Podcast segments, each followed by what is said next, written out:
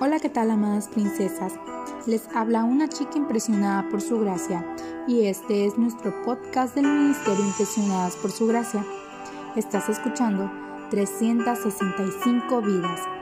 El día de hoy te hablaré de Zabulón y te invito a que me acompañes a Génesis 49, 13.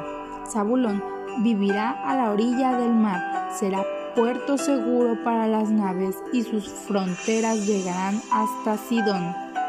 La profecía de Jacob en relación con su sexto hijo lo señala como un favorecido.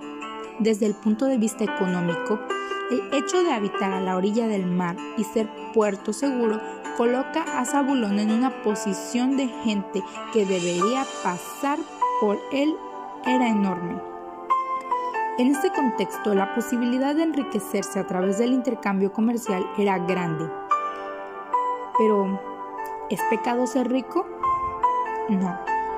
El pecado está en colocar tu confianza en tu cuenta bancaria y no en Dios.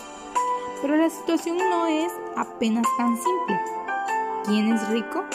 ¿Aquel que tiene una cuenta bancaria con varios créditos detrás o aquel que puede comer cada día? ¿Cuántos autos debo tener en el garage para considerarme rico?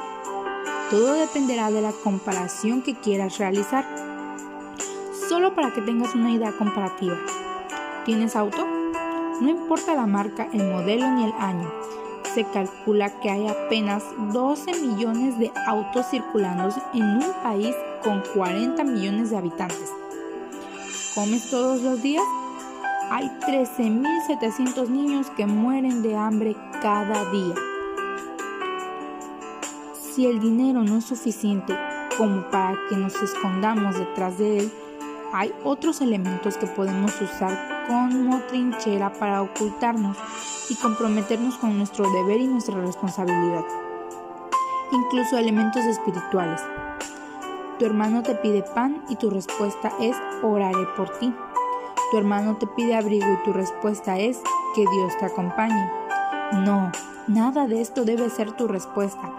Tienes que acompañar, abrazar y abrigar.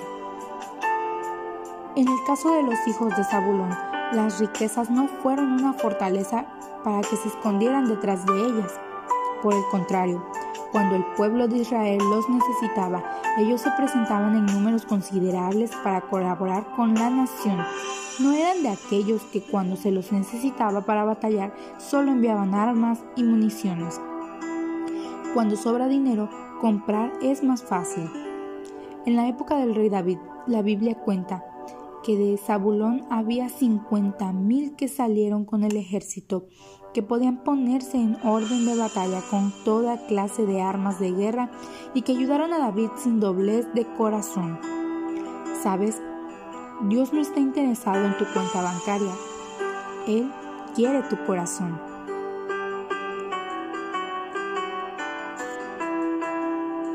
Gracias por escucharnos en este bello día. Nuestra oración es que Cristo viva en tu corazón por la fe que el amor sea la raíz y el fundamento de tu vida y que así puedas comprender cuán ancho, largo, alto y profundo es el amor de Cristo.